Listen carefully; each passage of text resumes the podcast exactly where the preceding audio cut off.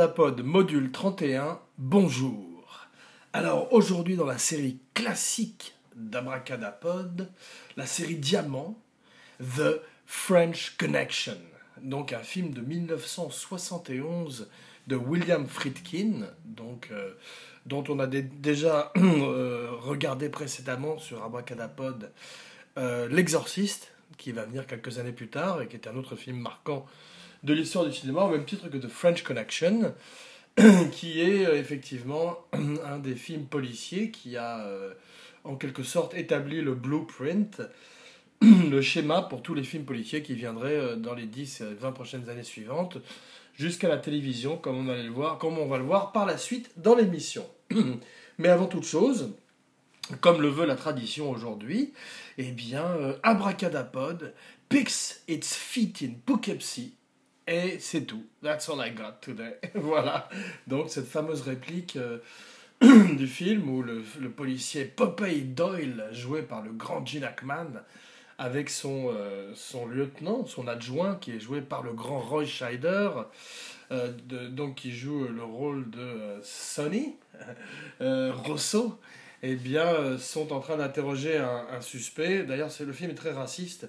C'est pour ça qu'aujourd'hui, on se rend compte que c'était les années 70 et c'est un peu plus difficile dans les États-Unis actuels. Et vu euh, les relations entre la police et, les problèmes de race que l'on peut trouver au sein de la police en général ici en Amérique, eh bien, euh, le film utilise le mot haine euh, à tout va et on voit qu'effectivement, c'est quelque chose qui avait d'ailleurs posé un problème à Gene Hackman sur le plateau, et c'est pas le dernier des problèmes qu'il aurait avec William Friedkin, comme nous allons également le voir par la suite.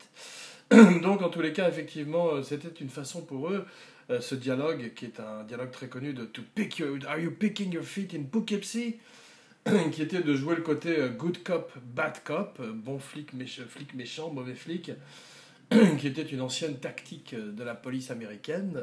donc, ça consistait à confuser le suspect et, euh, et que l'autre, tandis que l'autre flic était plus sympathisant et sympathique. Et c'était à lui en général que le suspect s'ouvrait. Voilà. Donc on voit un exemple de cette technique et on voit que le film est complètement basé sur la réalité, dans la manière d'un documentaire. C'est ce que Friedkin avait voulu faire depuis le début, en fait, et c'est ça qui est très intéressant. Mais euh, ne brûlons pas les étapes, effectivement, et commençons au commencement, c'est-à-dire quelques années plus tôt, avec un livre, comme souvent dans Abracadapod et comme souvent dans l'histoire du cinéma, eh bien ça commence souvent par un livre. Eh bien cette fois-ci, c'est un livre effectivement qui euh, retrace euh, l'affaire de la French Connection. Alors c'est une affaire qui euh, c'est difficile à, résumer. Ça, ça, doit faire l'objet d'une émission en elle-même, la French Connection, c'est-à-dire toute, toute la filiale de drogue qui a commencé dans les années, je crois, 40 avec les frères Guérini depuis la Corse jusqu'à Marseille, jusqu'à New York, et qui effectivement euh, a donné lieu à toutes sortes de criminels et d'activités criminelles dans lesquelles finalement, euh, qui, ont trouvé leur point culminant au moment où on a arrêté cette voiture euh, qui était pilotée par un, un présentateur télé assez célèbre à l'époque, qui s'appelait Jacques Angelvin, et donc finalement qui a inspiré d'ailleurs le méchant du film, Charnier, qui est magnifiquement joué par Fernando Rey, et on va parler de lui encore un peu plus tard aussi, un peu plus, un peu plus tard. Donc effectivement, Jacques Angelvin s'était fait arrêter avec sa voiture qui était pleine de cam, pleine de drogue, pleine de schnouf, comme on disait à l'époque, razzia sur la schnouf, la horse. Voilà, donc l'héroïne qui était euh, cachée dans les pneus partout, un petit peu, un petit peu partout. Je crois d'ailleurs que c'était une source d'inspiration pour le, le Yukon Kun, pour euh, le Cornio, voilà, donc de Houry avec De Funès et notre ami Bourville, voilà, où il y avait un diamant, je crois, caché dans la voiture, et eh bien c'était peut-être inspiré de ça, parce que ça, ça y ressemble fortement quand on voit les images du film, quand la voiture est déchargée à New York, mais en général, euh, ça se passait également... Euh, il y, a une anecdote qui veut qu'à l'époque, puisqu'en fait, la, French Collection est telle une hydre à huit têtes, avec beaucoup, beaucoup d'incarnations depuis les années 40, et à un moment, c'était un, gangster qui, je crois, euh, avait des, liens avec le Canada et il avait fait passer je ne sais pas combien de, de kilos d'héroïne dans le matériel musical de Johnny Hallyday lors d'un de ses concerts dans les années 70 au Canada. Et il avait ensuite réceptionné euh, la drogue dans les amplificateurs et dans les guitares à l'arrivée à Montréal ou je ne sais plus où, dans quelle ville du Canada. Il avait conduit toute la nuit jusqu'aux États-Unis où les, euh, à l'époque dans les années 70, le Mexique et le Canada étaient un peu plus faciles à franchir en termes de frontières. Et il, était reparti le lendemain avec deux valises pleines d'argent, avec des centaines de milliers de dollars puisqu'il avait réussi à faire son deal donc euh, en utilisant le matériel euh, sonore de Johnny Hallyday. Voilà, à qui nous levons notre verre et ce sera le premier Cheers d'Abracadapod, Kampai. Mais bien sûr, pas le dernier comme nous, comme l'allons voir. Voilà. Donc effectivement, Friedkin, euh, lui, il n'a pas fait grand-chose avant. C'est un jeune metteur, il est un tout jeune homme un jeune metteur en scène. Bon, il a fait quelques films qui sont un petit peu plus art house, un peu plus intello, comme euh, the, euh, Boy in the Band, des films comme ça. Euh, et il a, pu, il a envie de plus avoir cette étiquette, et c'est pour ça qu'il veut faire un film qui est un blockbuster, qui est un film d'action, qui est un thriller avant d'être un film policier, et qui veut tourner donc, comme je l'ai dit, de façon documentaire. Parce que c'est euh, un petit peu aussi en 71, bon, euh, la fin du, de l'ancien Hollywood, comme on a vu, qui s'est amorcé avec Bonnie and Clyde en 69 et euh, qui s'est continué avec Easy Rider. Voilà, Easy Rider a fait l'objet d'un module. Bonnie and Clyde, pas encore, mais bientôt, on l'espère. Et donc, French Connection a continué à enfoncer le clou dans le cercueil du vieil Hollywood et a continué en montrant justement un New York très réaliste qui n'existe plus d'ailleurs, puisqu'on voit euh, dans le background la construction des tours euh, du World Trade Center, c'est très émouvant. on se rend compte que c'est un, un, New York euh, qui, avant la gentrification du maire, du maire Giuliani, eh bien, un tout autre visage et beaucoup plus proche du New York, qu'on peut voir dans Le Justicier dans la ville ou dans le Taking of Pelham 123, qui viendrait quelques années plus tard en 1974, et auquel j'ai beaucoup pensé en voyant en particulier les scènes de métro, bien évidemment, où l'on retrouve le grand Marcel Bozufi, mais lui aussi, on va parler de lui un peu plus tard, d'ailleurs dans quelques instants. Donc, euh, avant de faire une petite pause, non, je, rigole, je plaisante. Donc, effectivement, euh, euh, il a envie de faire un film très terre à terre, très documentaire, qui, qui parle, parlerait de flics, donc au jour le jour. Et ce livre, donc, est inspiré de deux policiers réels qui sont euh, Eddie Egan et Sonny Grosso. Malheureusement, c'est pas Sonny Grosso et Eddie Modo, ça aurait été encore mieux. Galette? Grosso modo, Galette? Désolé.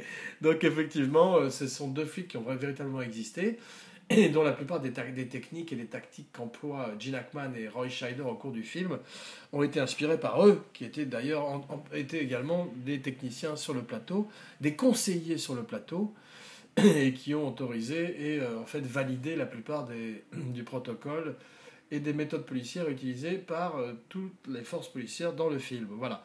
Donc euh, c'est intéressant de voir que effectivement Eddie Egan et Sonny Grosso sont au cœur de la French Connection et ont eu affaire à un personnage comme Jacques Angelvin qui est joué par le grand Fernando Rey dans le film et qui a un homme de main qui est Marcel Bozufi. Donc, Marcel Bozufi, c'est un formidable acteur euh, de second rôle français, euh, un tough guy aussi français, voilà, à la manière justement d'un Robert Duval, d'un Bronson ou tous ces acteurs.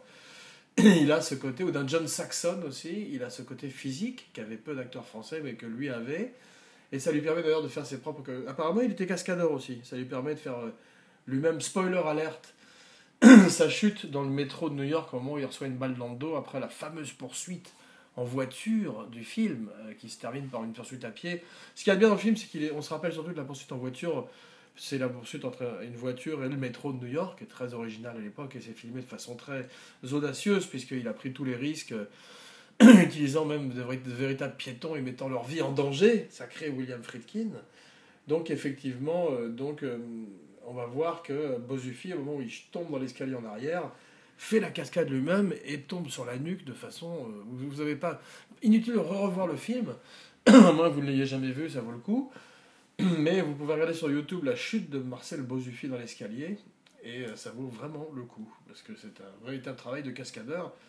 Et ça rappelle d'ailleurs une des scènes les plus marquantes de l'exorciste, qui est la scène du père dans l'escalier, du, father, donc euh, le père Carras, et euh, donc on a l'impression qu'effectivement, euh, les chutes dans l'escalier, c'est un truc que Friedkin aime bien et qui revient à travers ses meilleurs films. Alors effectivement, lui, son film de référence, en dehors des documentaires et de la nouvelle vague probablement, du fait de ces films qui sont descendus dans la rue, eh bien c'est effectivement qu'on peut le voir, Z le grand Z de Costa Gavras, qui est un fantastique thriller politique. D'ailleurs, il emprunte Marcel Bozufi au film. Dans, Bozufi fait également un tueur, un assassin redoutable dans Z. Eh bien, il fait un rôle un peu similaire dans French Connection. Euh, c'est probablement la raison pour laquelle notre ami William Friedkin l'a engagé. Mais effectivement, euh, c'est un modèle. Z, voilà un film qui mériterait aussi une spéciale, parce que c'est un film qui est presque supérieur à French Connection et dont on retrouve l'ADN au sein du film de Friedkin, effectivement. Alors Friedkin, il a une drôle de carrière, Friedkin, on peut en parler tout de suite, parce que moi j'aime beaucoup euh, les films de lui que j'ai vus, en particulier de French Connection et l'Exorciste, même si ce sont des films assez nihilistes, où les personnages sont assez antipathiques une fois de plus. il est difficile de s'identifier au personnage de Friedkin, pardon.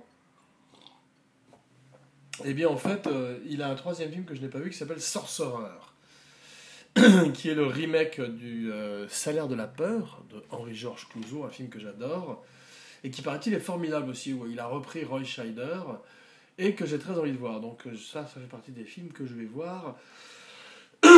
Au même titre que deux films de Robert Altman que j'ai commencé à revisiter sur YouTube, mais que je vais voir proprement dans, dans, dans, dans les règles de l'ordre euh, sur YouTube, iTunes, je veux dire, probablement, qui sont de Long Goodbye, où euh, Elliot Good est formidable. En plus, j'ai redécouvert qu'il y avait Sterling Hayden dedans, qui est formidable.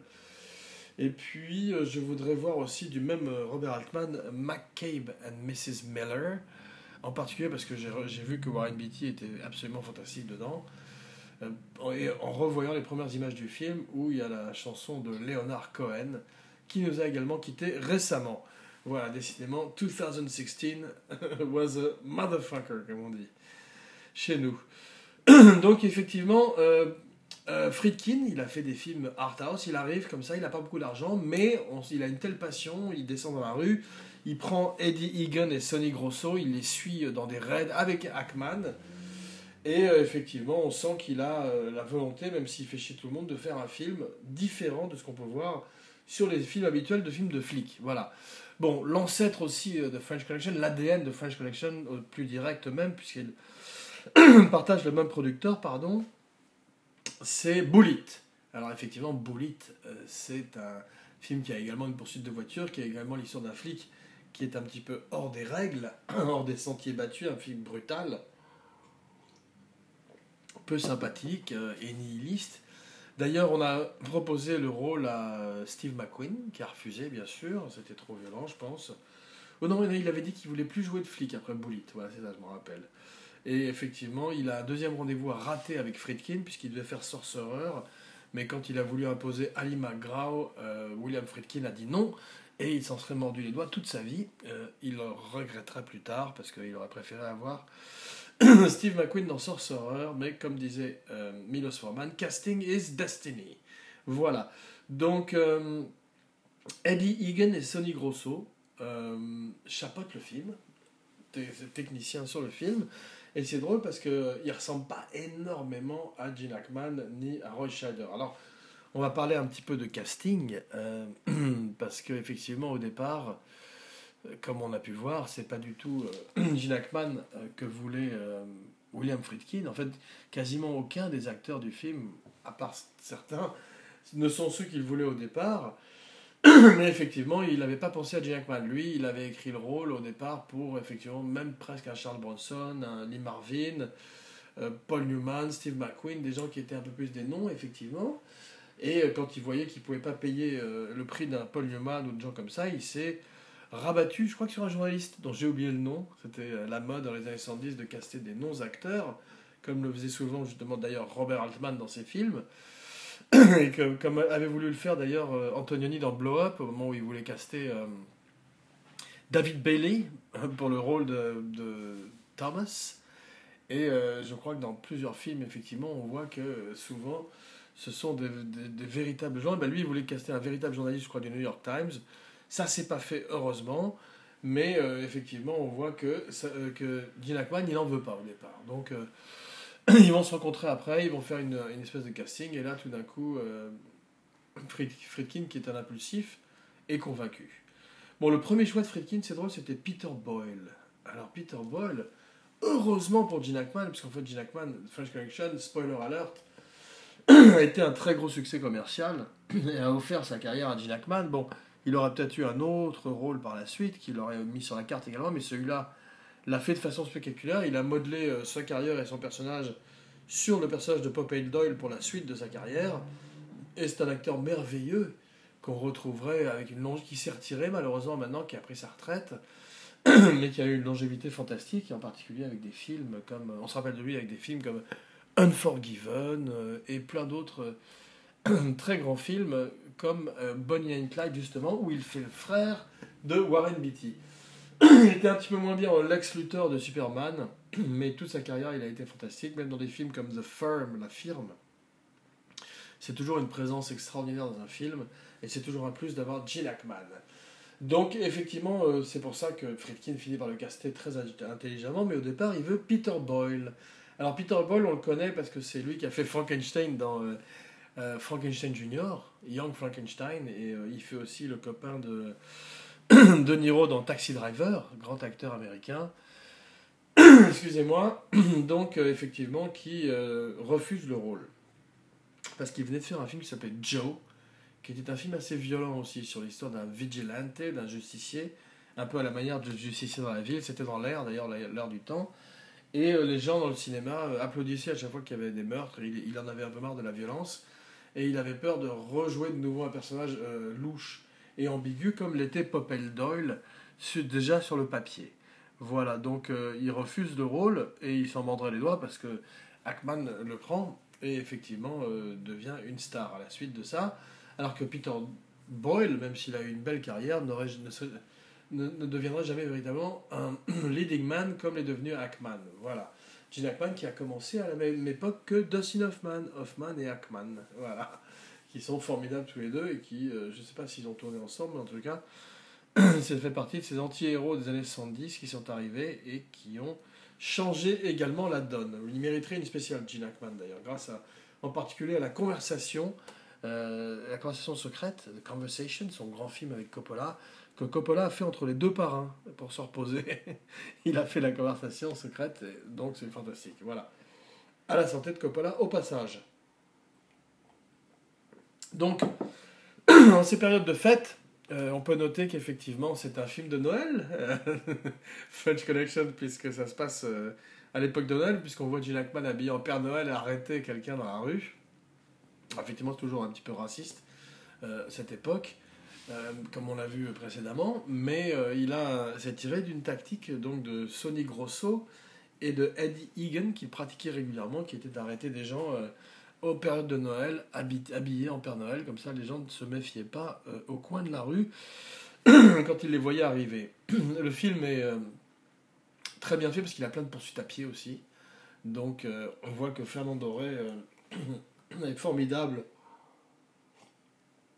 dans le rôle de charnier et qu'il arrive à euh, échapper la plupart du temps à notre ami Gene Hackman. Alors c'est drôle parce qu'effectivement, euh, au départ, euh, Friedkin voulait pas Gene Hackman, mais il voulait pas de Fernand Doré non plus. Ce qui s'était passé en fait, c'est qu'il bon, voulait un personnage de méchant qui s'inspirait donc de Jacques Angelvin, cette star de télé des années euh, 70, euh, ou so- fin, la fin des années 60, donc quelqu'un un peu suave, un peu élégant. Et il avait pensé à un acteur qu'il avait vu dans Belle de jour qui s'appelle Francisco Rabal, qui est un acteur espagnol. Donc il, a, euh, il a téléphoné à son directeur de casting ou sa directrice de casting et, lui a dit euh, voilà, je voudrais Francisco Rabal qui est dans Belle du jour. Donc ils ont pris en dictée le nom assez rapidement. Ils ont fait une recherche et ils se sont trompés. Ils ont pris Fernando Rey, qui était un acteur également de Buñuel, puisqu'en fait, euh, le seul truc qu'avait dit Friedkin, c'est prenez-moi cet acteur bugnolien qui était dans Belle de jour, il avait dit Francisco Rabal. Les autres s'étaient plantés. Euh, Friedkin arrive à l'aéroport de Los Angeles pour euh, prendre Rabal et c'est Fernando Rey qui descend de l'avion. Friedkin euh, reste poker face, ne réagit pas, il emmène Fernando Rey dans un bel hôtel, là où c'était prévu, il le dépose et il appelle immédiatement le casting director à la réception et il lui dit Qu'est-ce que c'est que ces conneries? Ce qui s'énerve, il, est chaud, Friedkin. c'est pas du tout l'acteur que je voulais. Alors le, casting director panique, on explique à Fernando Rey le, la méprise, mais surtout on se renseigne et ils se rendent compte que Francisco Rabat non seulement ne parle pas anglais, mais en plus n'est pas libre dans les dates où on a besoin de lui. Donc euh, coup de peau, coup du destin. Fernando Rey incarne un grand méchant de l'histoire du cinéma et euh, continue sa carrière après avoir marqué les films de Buñuel pendant quelques années, notamment Le charme discret de la bourgeoisie et euh, Cet obscur objet du désir, avec la magnifique Carole Bouquet, peut-être dans son premier rôle, euh, je ne le sais pas. En tous les cas, effectivement, euh, le destin a voulu que Fernando Rey allait jouer Charnier, ce personnage magnifique, qu'on appelle Frog One, Grenouille 1 dans le film. C'est probablement tiré également de la réalité. eh bien, il l'immortaliserait, et c'est étonnant parce que le film allait avoir une suite. C'est un tellement gros succès, je brûle un petit peu les étapes, mais effectivement, en 75, euh, Friedkin ne retourne pas, euh, bah, je ne sais pas pourquoi, il était trop chiant, ou il demandait trop d'argent, ou il s'était grillé déjà à Hollywood. Je crois que ça viendra un peu plus tard, il allait se griller avec Cruising, le film qui allait griller aussi Pacino pendant un petit moment.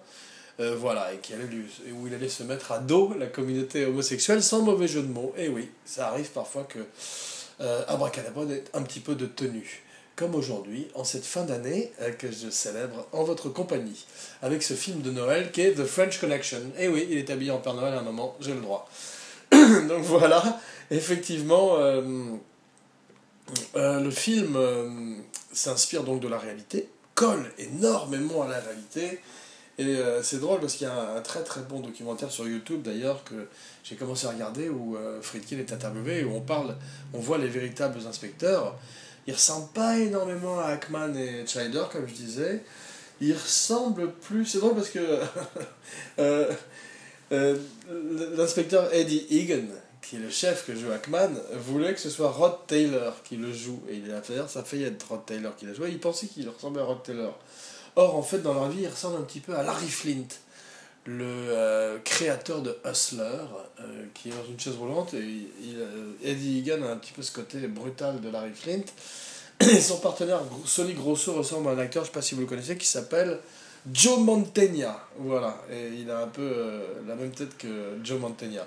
Donc euh, il veut dire qu'il ne ressemble ni à Scheider ni à Ackman, mais ces deux acteurs quintessentiels, séminaux des années 70 sont magnifiques. Et Scheider aussi d'ailleurs, qui euh, je crois gagnerait l'Oscar, au même titre que Gene Hackman et Friedkin. Il y a une, pas mal de, il y a une tripotée d'Oscars pour ce film.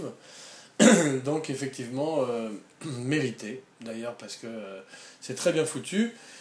Même si j'aime pas énormément les poursuites de voitures, c'est peut-être là encore de nos jours la plus grande poursuite de l'histoire du cinéma.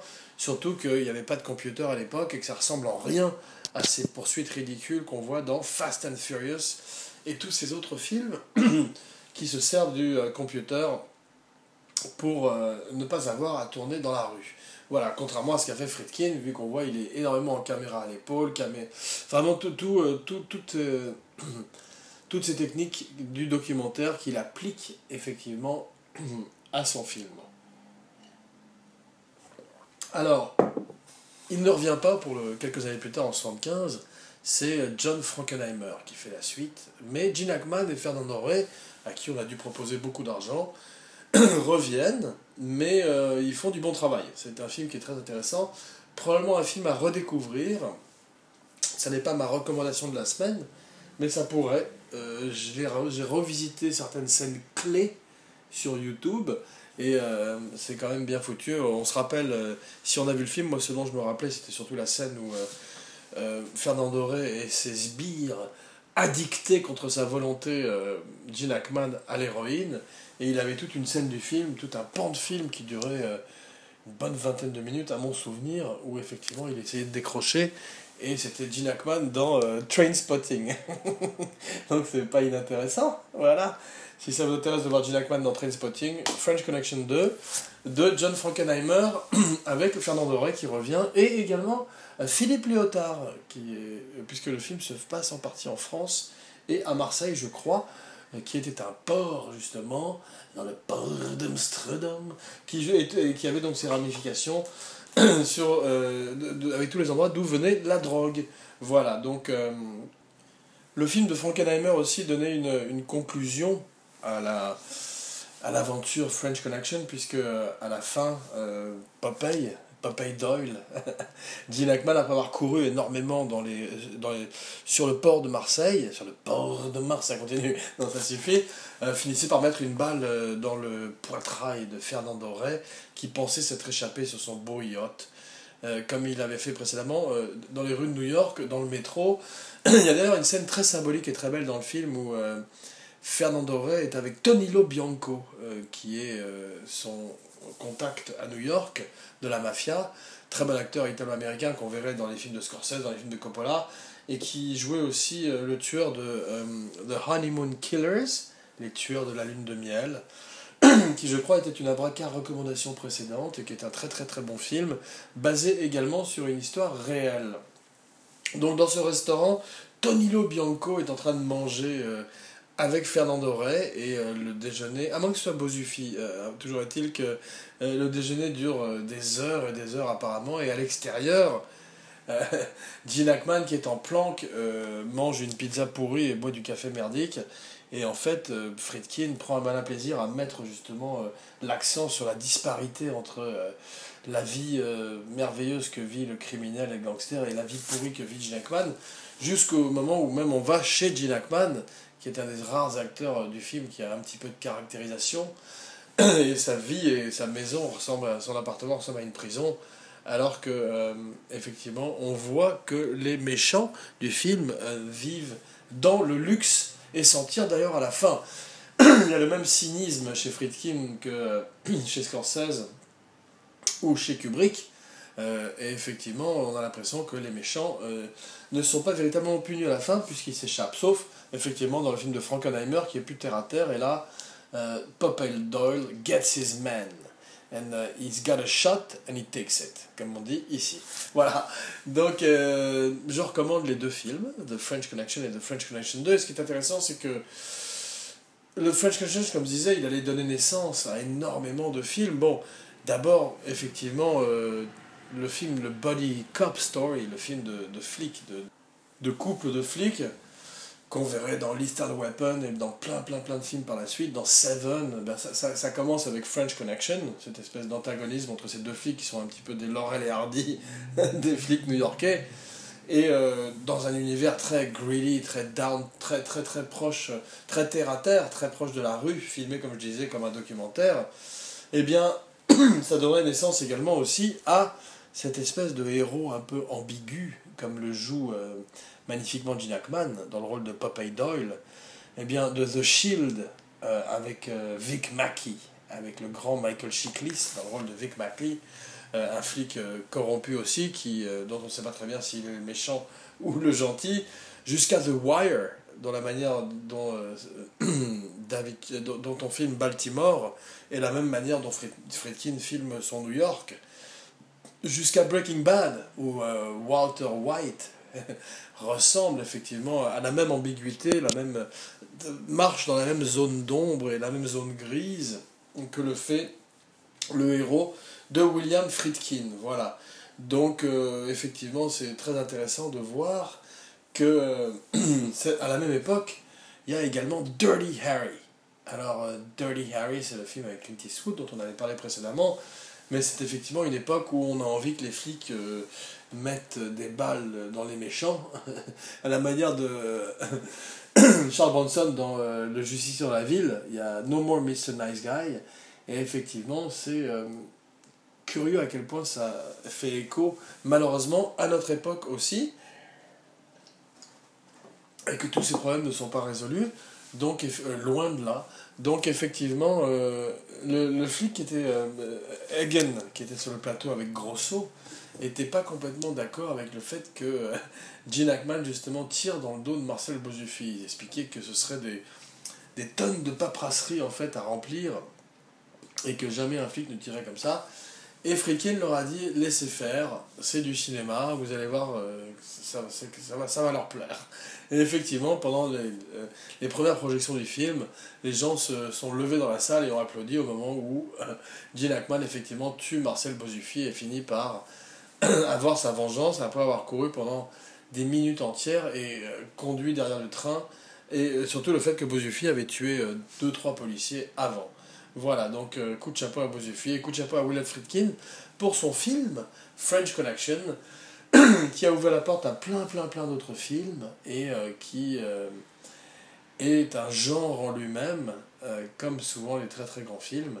Donc, il a, Friedkin a beaucoup travaillé, il a été dans la rue, il est descendu, il a été avec les flics, sur le terrain, et c'est pour ça qu'aujourd'hui, il a une spéciale abracadapod et on lui tire notre chapeau. comme on l'a fait au moment d'Abracad Halloween avec la spéciale Exorciste. Voilà. Donc c'est intéressant parce que c'est vrai que la même année, il y avait quand même Dirty Harry et euh, Orange Mécanique. Donc c'était du lourd. c'était pas facile de décider aux Oscars qui serait le vainqueur.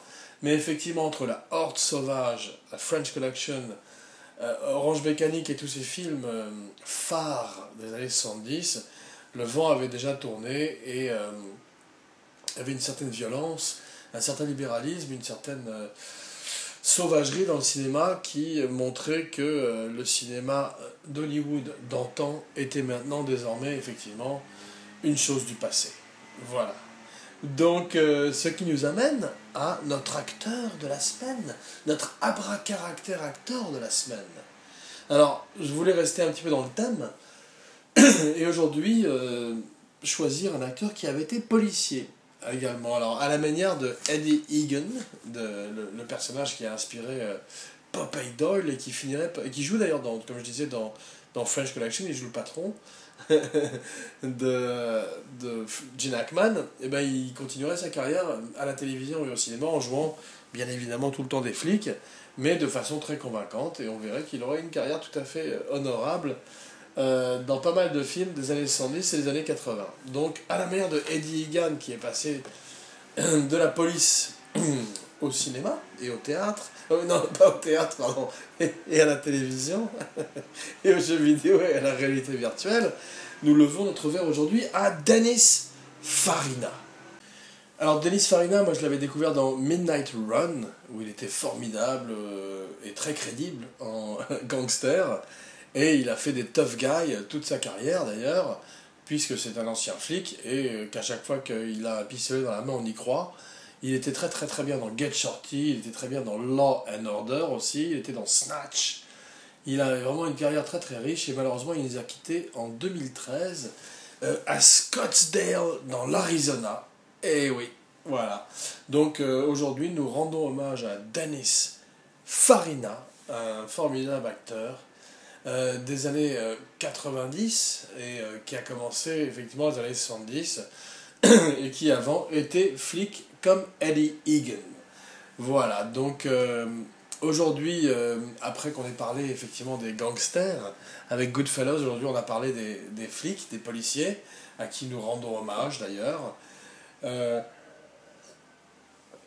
et vient, voici venu donc le moment d'annoncer la prochaine émission. Donc, euh, des policiers aux soldats, il n'y a qu'un pas, puisqu'effectivement aujourd'hui on a parlé des soldats de rue, que ce sont le côté Popeye Doyle et Sonny Rousseau. C'est drôle, ils l'ont appelé euh, Cloudy, euh, Cloudy Rousseau en fait dans le film, par opposition à Sonny dans la vie, qui est ensoleillé et nuageux, parce qu'en fait Sonny était toujours de mauvaise humeur, donc ils l'ont appelé Cloudy en petit clin d'œil à Sonny Grosso, le véritable flic qui a inspiré le personnage de Roy Scheider. Donc effectivement, comme je disais, des policiers aux soldats, il n'y a qu'un pas. Et euh, je le franchis euh, allègrement, gaillardement, avec euh, la semaine prochaine, Path of Glory. Alors, Path of Glory, c'est probablement le dernier film de Kubrick que nous ferons, à moins que nous visitions 2000 ans au-dessus de l'espace. Mais en tout cas, Path of Glory, c'est un de ces films culte, puisqu'effectivement il a été interdit pendant plus de 30 ans en France, et qu'il est euh, considéré encore de nos jours comme un film terriblement anti-militariste et très nihiliste. Donc euh, aujourd'hui, au moment où euh, Kirk Douglas vient de fêter ses 100 ans, et eh oui, vous, vous, avez bien entendu, si vous écoutez dans le futur, si ceci est une, une time capsule dans le futur, Kirk Douglas vient de fêter ses 100 ans la semaine dernière. Donc, respect. Bravo, on lui lève notre verre, moi c'est un de mes acteurs préférés, il va d'ailleurs avoir une spéciale très vite, mais j'attends le retour de mon camarade Zuko Wiki pour le faire, parce que je crois qu'il est très fan de Kirk Douglas, le fils du chiffonnier, comme moi. Donc je vais attendre son retour pour faire une spéciale Kirk Douglas. Mais en tout cas, pour l'instant, une spéciale Path of Glory, Timothy Carey, Kirk Douglas. Euh, beaucoup, beaucoup d'acteurs que j'aime énormément, euh, dont nous parlerons dans quelques jours, à l'approche des fêtes de Noël, avant de terminer l'année euh, en beauté, je l'espère, avec une spéciale que je vous annoncerai également dans quelques jours, car c'est une surprise. Voilà. Mais pour l'heure, euh, merci encore d'avoir écouté ce programme. Et puis, comme toujours, like on Facebook, rate, review et subscribe sur euh, iTunes, euh, like sur SoundCloud, et rendez-vous dans quelques jours pour Path of Glory.